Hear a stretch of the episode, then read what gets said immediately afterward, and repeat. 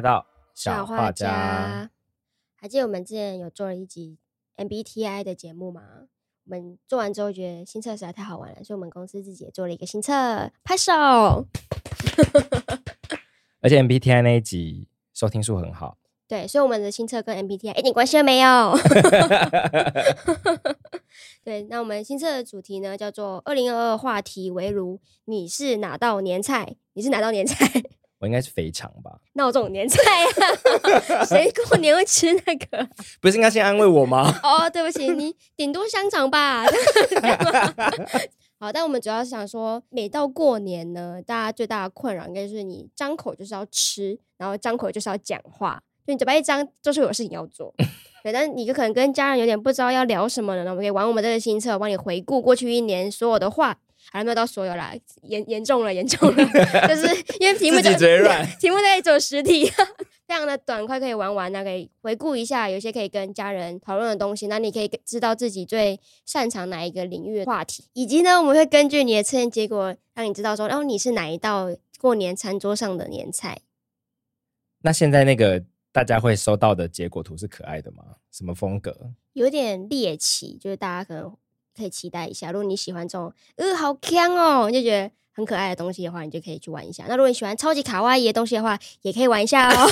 我跟你说，就不要玩了，管你的人都来给我玩。你要不要先给大家一些提示，可能会出现什么菜？嗯，过年一定会有的东西啊，就比如说肯德基。你过年吃那个啊？我有一次除夕夜，我就带一大桶肯德基回家，然后我姐气疯。对，因为。过年应该是家人会准备好整桌的那种东西，然后你带这种外，对啊，所以就是你带这种外边外面来的东西，说你想怎么样，这位先生。他说已经有准备饭，你为什么还要带一整桶？我说我吃得完啊。好，但是我们家过年桌上一定会有，就是汤、鱼、鸡，然后跟菜那种常年菜啊，那种不能咬断的那个东西啊，对啊，那我都不会吃。我妈就说：“这个才有福气啊！”妈，我爸很爱在我每夹每一口的时候跟我讲说，这代表什么吉祥话。那我想说，好啰嗦啊！常年菜为什么不能咬断？把你的运势或什么祝福咬断啊？不能断，要绵延不绝，你要一口吃下去。不可能，什么意思？什么，什么意思？不能嚼烂哦。就是你不能分两口吃，你就可能其中一一半在你嘴巴里面的时候，哦、你要先把它咬咬咬咬咬咬，然后再吃下另外一半。可以嚼，只是。不能咬断它，不能嚼烂的话是直接噎死在那。对啊，我想说你们家很什么新庄人特地 才不是独特有的习俗。对，反正这些年菜应该都是大家非常熟悉，也不会觉得说，呃，谁吃肯德基啊这样。所以我们希望大家在做完这个测验的时候，可以跟彼此交换一下，说，哎，你是什么菜？然后对啊，你是我的菜吗？这样大家就可以这样聊一下。为什么会突然变这样？我道歉。会是这样子吗？不会，希望不会。但要这样的话也可以啊，乐见其成。哎，我是一个代表什么什么话题的什么什么菜哦，希望我是大家的菜。对啊，你就可以讲一些这这个领域只有你知道的事情，然后可以拿出来等一下，说：“哎，你知道吗？政府去年怎样怎样哦？”谁会不知道？我不能不能爆雷啊，不能爆雷啊，还不能爆雷是不是？你还不能跟大家分享你自己什么菜？我没测啊。你我你是他的妈妈哎，我是他妈妈吗？哦，其中一位妈妈。就我刚有点震惊，我是妈妈吗？好，但是就是像我们开头讲的，就是题目的篇幅有限，所以我们没办法把二零二二年发生的所有事情都写在我们的题目里面。就像金马奖一样，会有很多遗珠。你的遗珠是指没有得奖的这样子。很不容易才把它筛出去的题目，我们可以把它在节目里面拿回来聊一下。就毕竟我们有很多的宣传的平台，不要浪费。那这个新车跟别人不一样的地方还有哪里？就是我们比较聪明。不是吧？是我们在官网不是还有一个小区块吗？啊，对，对不起，我哪知道我要猜？你这个健忘妈妈？不是啊，我哪知道你要讲哪个？因为我们有很多的特色，好不好？对，就是我们在给你一个结果页之后，你可以连到我们的官网，我们可以推荐你跟其他年菜共同的话题有哪些？就比如说你测出来是肯德基，那你可以跟麦当劳聊什么呢？哦，你也你也涨价啦，我也涨了耶。跟这群要熟不熟的亲戚们，有时候还真不知道。要讲什么？对，比如说你有个表哥非常喜欢聊跑车，但是你就是一个在乎哦，比如说篮球好的人，你们两个共同话题有什么呢？自己想想看，因为我现在是也不知道。这让我想到之前有一个工作是在做永续的朋友就来我们家，然后我们就聊天。那因为我们曾经也是在永续的题目上面有一起工作过，所以他来到我们家，他就畅聊风电这样子。嗯，然后他讲完，他就说：“啊，真的是没有任何一个聚会可以让我聊这个、欸，哎，好好赞哦，不好吗？很好啊，但就是我也听得很开心。嗯、然后他其实也能侃侃而谈他的专业跟他对这件事情的认识。嗯、但到了过年那个场合的时候呢，这件事情好像就很难发生。嗯，就我不知道我要怎么样把我。的关心跟你的关心可以谈在一起，嗯嗯嗯，所以我们这一次呢，就是先让大家知道一下你自己是一个熟悉什么主题的人，然后也给你一些建议，就是当你在面对不同的主题跟兴趣的时候，你可以怎么开话题。好的，除了这些比较心灵层面上的好处呢，我们也是要给一些实质上的好处啦。所以你只要玩玩心测。然后到我们的 IG 先追踪，我们要记得追踪我们哦。然后到我们的贴文底下留言标记一下朋友，一起测你是哪一道年菜，并把结果图分享到现实动态上 tag 我们，就可以抽奖哦。奖品是什么？是什么？两副 AirPods Three，希望你们大家就用抽到的 AirPods 听我们的节目。我看说你是不是叫我加码，吓死我了！没有啦，你又不是胡瓜，然后突然变十副这样子，还挖这个坑给你跳。没有没有，就是希望大家用抽到的耳机继续听我们的节目。那没有抽到耳机也要听我们节目，你可以放出来。然后如果抽到耳机之后就不听我们节目的，你就今年过得平平淡淡，也不敢下很重的诅咒。嗯 过得像二零二二年一样，那你自己就自己知道哈。我们这次因为篇幅有限，没有办法选入所有的话题。这当中的遗珠呢，有些就真的好像是不知道要怎么拿出来聊的。在这个选题的过程当中，被认为啊，好像真的很难开启话题，所以就被我们暂时先踢掉了。所以今天这集呢，在短短的节目里面，我跟啾就会各自挑出我们自己觉得其实有一点重要。或有一点想聊，但是最后没有出现在我们新册里面的题目。嗯，那你觉得最大的遗珠是哪一个题目？我最大的遗珠是二十大。哎，你这是一个笑话吗？有多大？二十大？不是，是一个。你可以说一下二十大什么？因为可能有些听众不知道这个东西啊。二十大呢，就是中国共产党的第二十届全国代表大会。那你为什么觉得它重要？因为我就只知道这边，觉得好可怕哦。哦，因为他们有 他们会定期召开会议，你就觉得很可怕，这样吗？对呀、啊，这个会议每五年举行一次，然后至今已经创党百年了嘛。他们的第一届是一九二一年举办的，到现在，呃，维基上面还有写说，一九二一年那时候党员数，那时候党员人数只有五十几个人。你你确定你要 quote 维基啊？然后，然后他他现在党员人数有九千六百七十一万人呢。啊，万哦，对呀、啊，哇哇哇，还有将近一亿个党员呢，是不是？因为他们的人民只要随随便便就要入个党，嗯，入有个党证好做事。每间公司里面也都有党员，只要是对啊，好像什么营业额到多少的，你的里面就要被安插党员。所以就对啊，党员很多。然后这个会呢，他们的职权就是要讨论和决定重大的问题，然后也去决定他们呃中央委员会啊。各种委员会里面的成员这样子，嗯、然后同时也会发布一下他们对这些国内外重大议题的看法跟方向。所以每一次在这个大会上面的时候，都会重新讨论一下两岸问题。嗯，那今年有没有什么新的进展？因为是不是有一个另外一个经典的画面吸住你的眼球？对，就是老人家被请出去，请出去。那个真的是，你可以描述一下那个画面吗？有啦，他今年我可以先讲，他今年应该还是有再次重申境外势力如何影响两岸关系，因为毕竟这个之前是佩洛西访台嘛，嗯，然后他就是在这次会议当中再一次的重申不允许就是境外势力去影响这个两岸现状，嗯，基本上有这样的宣誓。好，但这个会议上的另外大亮点呢，就是亮点吗？他不是什么电影发表会，就是前一任总书记。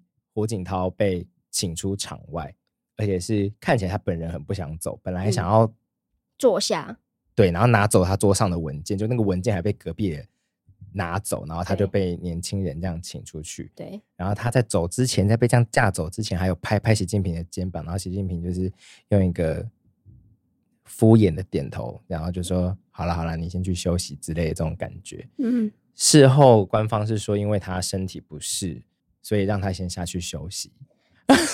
很瞎，而且我觉得那个画面很让人觉得毛骨悚然，是坐在他旁边的每一个人都不敢转头看他，每个人都直盯着前方。对对，就觉得你旁边有个人被架走，你也不会转头看一下，或者是他如果他真的不舒服好了，你也不关心一下，就眼睛直盯着前方，就很像是他们早就知道这件事情，他们预谋好要把这个人嫁出去，就像是一个斗争的现场哎。而且我就在想说，这个画面你还敢流出去？对啊，为什么啊？他是故意的哎，是故意的啊，是故意的，因为。一般导播如果看到这个，应该就卡了吧？对啊，就直接进广告啊，就可能陈汉典会出来唱歌。因为他前阵子那个江泽民走，他们不是还把画面全部变黑白吗？嗯，他明明就很会控制这些媒体啊，嗯，他让这个画面给大家看，这也是他控制的结果啊。他就是控制说，这个画面给我播出去，我要让全球人知道说，现在是我习近平的天下，嗯，我要当皇帝啊！这样。我前阵有听说，他们好像现在连弹幕都会管。你说哔哩哔哩上面的东西吗？对对对对对，要管什么？他就会检查说你是不是在上面偷偷反动。Oh my god！嗯，那之所以觉得二十大是个遗珠呢？虽然我个人不像我昂是个政治军武狂，所以他其实那一阵子每周都会准时收听明居正的节目，然后每天跟我 update 二十大里面的种种脉络，跟他到底传达出来的意义。然后我前两天也跟我中国回来的朋友吃饭，他们其实私底下也很爱聊政治，只要不是留文字资讯的情况下，他跟同事，他跟中国那边的同事其实是很常聊政治的。嗯，那他们都看得出来说，在这一次的二十大，他们选出了政治局的七位常委，然后都没有年轻人在里面。嗯，所以习近平就是看起来没有打算要选接班人，也没有打算在五年之后退位。所以习近平现在是六十九岁，他想要再做至少五年。学界比较认为，他是在计划未来十五年或更长时间内，他都没有打算要换人，因为拜登也八十岁啊。对啊，那个英国国王查尔斯也不知道 几百岁了。好，但是我刚刚查到一个很蛮有趣的冷知识嘛，你知道习近平他弟叫什么名字吗？很像冷笑话。不知道，叫习远平哎，有合理吗？就什么意思啊？很像冷笑话，很像早餐店那个上面会有的冷笑话，怎么会这么好笑啊？哇，这是遗珠哎，对，这是遗珠哎，在像美而美会有的笑话。但他弟是政治人物吗？他是国际节能环保协会的会长。哦，所以还算是个政治人物，有在做事，好幽默，好幽默。今年六月有一个非常重要的法律正式上路施行了，你知道是什么法吗？跟踪骚扰法。我想你应该是不知道，跟踪骚扰防治法在今年六月上路了。然后在啊、呃，不是今年呢，是去年。天哪，我就是日记位置写错日期的人。好，在去年十月底，总计受理的案数是一千四百一十三件。其实很少，我觉得蛮少人在。整整半年才一千四百多件哦。其实蛮多了吧，一一个月大概两百多，哦，好多哦！我气疯，气疯了！我 我要告你。我们我记得我们交通好像事故有上万件，这样说起来的话，你不能这样比啊，这不是一样啊？对啊。好，但是我想说的是，这个法律当时是在一个很激烈的讨论之下通过的，但是它上路之后，详细的施行的状况，其实很少人去讨论，说，哎，它到底有没有效？它到底帮助多少人去躲过一些骚扰啊，一些伤害？嗯、但是唯一有大家看到比较多在讨论，应该是有人 滥用了这个法律。哎，也不能说滥用了，但就是他有 讨。嗯，成功的使用这个法律，然后去对付跟他意见不一样的人。对，对，那就是网红四叉猫当时在追查公安呃助理费，哦，他在追查高虹安助理费争议的时候，被高虹安的前助理嘛袁康介先生就提告了。跟踪骚扰法，然后警察局也正式受理了，并且寄给四叉猫一一则什么告诫？对，就警告他，对，说哎，不准再犯了，你再犯一次的话，袁康介先生可以对你申请保护令。那因为这个法律，我印象当时出来的时候，一票母胎单身直男就在 PTT 暴动，就说这个以后只要跟女生讲个话或看她一眼，就会被抓起来这样子。他如果看的那一眼有性意味的话，可能有吧，因为主要这个法律是在规范有性暗示啊、追求、不当追求、骚扰。如果你只是看他一眼，可能还好；但是如果你在他家每天楼下一直看他五十眼，那可能就会有事。他拿望远镜看你一眼，望远镜超可怕，好不好？就是重点是你要表现出对对方有一些性意图，对，或者可能会不会就是长得丑的人就看起来有性意图？不至于，剪掉，剪掉。我真是无言呢，我真是无言。但是你，那你要不要跟大家讲一下新闻有没有讲说为什么四叉猫这一个案子会被受理？主要是他当时在脸书上发文，那提到袁康介先生过去从事了一些跟性有关的活动，就比如说他过去有公，完了我要被告了，就是反正就是在他在。讨论跟袁康介先生有关的事情的时候，提到了跟性相关的议题，但他并没有对他表示出追求或者是骚扰他，他其实就是在阐述他过去做的事情。但是就是因为贴文里面有性意味，呃，有提到性这个字，又是本名，对，所以就警察就觉得，啊，那这样就可以适用啊，这样可以适用。但其实就是并没有真正了解到跟骚法的意涵啦。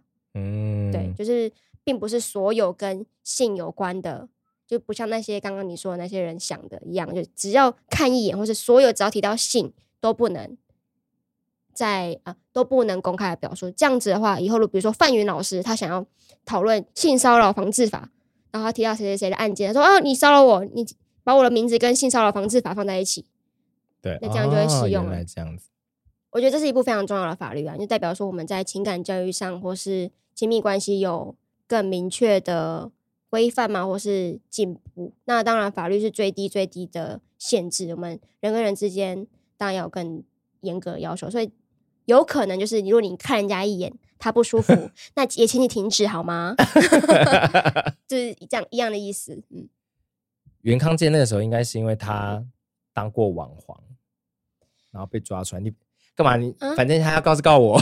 没有，我我是想说，你要不要解释一下什么是网黄？我们的听众可能都只知道网红，网黄就是以色情为主要的表演内容的创作者。这句话听起来蛮中性的吧？嗯嗯嗯，对吧？就是搞不好他的主题也跟阿迪英文一样，只是他没有穿衣服。嗯，你可以这样想象。好好好的，没有穿衣服的阿弟，嗯，裸全裸英文这样子。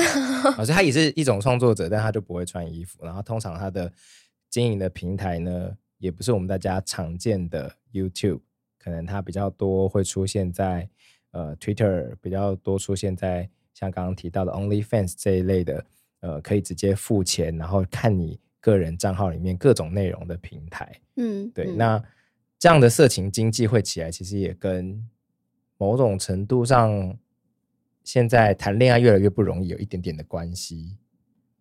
怎么说？恋爱或这个。交友的市场里面一定有边缘人，嗯，那其实想要交友或想要恋爱的边缘人，他现在就会拿这些平台或这些所谓网黄的创作内容来当做他生活的一部分，不然他其实没有办法。那我像在台湾的话，我们也没有合法的对性交易专区什么的，所以对他来讲，性就是一个很难取得。今天不要说所谓的边缘人啊，像。一个很实际的生障者也是啊，嗯，他就没有性生活嘛，而且我记得好像有一次看到的资讯是，他们能连申请，比如说守天使，好像一生只能一次，好像是，对，我一直有一个这样的，不确定是不是误解啦，但有一个印象是这样。我觉得这是应该是在说，我们社会开始正视每个人有不同的情欲上面啊，身体上的各种不同的需求，因为就不会是想象说，哦，我只能在一段正式的关系里面。被满足。我若想要的是比较特别的，或是不在一段关系里面，就可以拿到的这种东西，我们开始慢慢觉得，哦，那就这样啊。你每个人有自己的喜好，这样很好。那也开始有这样的人去提供相对应的服务，我觉得是好事啊。所以其实我个人是支持，就是有一个合法的性专区。对啊，因为这样他就不需要去跟骚别人啦。嗯，可能不能这样直接 连在一起。对。所以就是我们太多的事情跟人生的体验跟恋爱绑在一起了。对，性生活可以不用跟这个关系或跟所谓稳定交往或一个所谓主流都要的一个伴侣强绑定的话，那也很好啊。就我发现这些原来都可以各自被满足。嗯，那我就不需要去跟骚别人。你想说的就是不要利用自己的欲望去强加在别人身上啊？那除非对方是有在服务的那个人 是这样讲吗？就是一般的路人，请不要去骚扰他们好吗？前前阵子连假的时候，我在家自己又重看了一次我很喜欢的电影《重庆森林》，然后其实我当时有在想说。嗯，王菲一直去人家家里打扫，有点变态。就是只是想说，如果放在现在二零二三年、二零二二年的台湾的话，就会被跟骚法抓起来哦。会吗？电影里面是演说梁朝伟把他留下来，在家里度过了一个下午，但是现实生活中应该就是把他赶出去，然后报警。对，啊因为他在打开门的时候，他说：“你怎么在我家？”这样子很可怕哎。就是当然，电影里面演的非常漂亮的一个情节。现实生活中真是不可能。我打开门，如果家里面有一个人帮我打扫，我真的是疯掉哎、欸。那如果是我们在你家布置庆生派对呢？就跟骚法，跟骚法，性骚扰，他们利用我的名义订我不要的这个礼物。我哪里哪里有性的成分呢、啊？第八条，第八条，跟骚法第八条，滥用特定人资料或未经其同意订购货品或服务，就你。我们这儿付钱，我们付钱的、啊。对特定人寄送、留置、展示或推播文字、图画、声音、影像或其他物品，就是你。完蛋，这些法律真是破坏人际关系的。你不能，你不能这样讲。那就是警察机关在判断的时候，其实要更理解这个内涵啊。庆生当然是应该是不会，除非算了，我真的是不想回想，好可怕。那是不是其实这样？尽量以女警来受理这类案件，其实会比较好一点。不一定吧，因为其实很多女性在这个父权结构下是不能理解这个行为，她觉得说：“哎呦，你是不是给人家会错意？这种啊，你是不是？”但这句话从一个男警嘴巴讲出来，不是更讨厌吗？程度不一样，因为女生会想说：“你怎么不理解我这个心情？”哦，对啊，干嘛这样弱弱相残呢？哦。对，反正不管是谁都不要讲这种话，不要检讨受害者。那今天的节目就到这边，请大家赶快去抽奖。如果不知道抽奖的细节的话，可以在我们的 IG。不知道抽奖的细节，请。跳回前面三十秒重听一遍。对，那可能我有点口齿不清，因为我我在矫正牙齿。那你想看文字版的话，可以追踪我们的 Instagram Whatblow Empire，可以在贴文里面就看到详细的抽奖方式以及新册链接。最重要的是要玩这个新册，好吗？然后可以告诉我们你是哪一道年菜。那如果你测出来是比如说蛋挞，那我们就知道你没有玩哦。他自己画蛋挞，他很用心哎，是用心的粉丝。那我想说，嗯，抓这个不能抽 AirPods。很期待，很期待知道我们这些小小的听众们本身是什么菜，然后我们就可以知道之后要聊什么。哎，对，也可以从听众的组成就猛攻。这样是不是要欢迎所有的 Podcaster 跟他的听众都来玩这个？他就知道他要做什么内容。他们有我们的困扰吗？如果没有的话，就算了。他们其实很知道做什么，粉丝都动辄上万，他想要测不完，算了啦，是不想知道你们是什么。对啊，他们还要自己手手动做 Excel 那边分析，说 有六百八十个噔噔什么什么。你还卖关子到这 样？对好的，那我们就下集再见喽。我是 Joe，我是 Jason，拜拜，拜拜。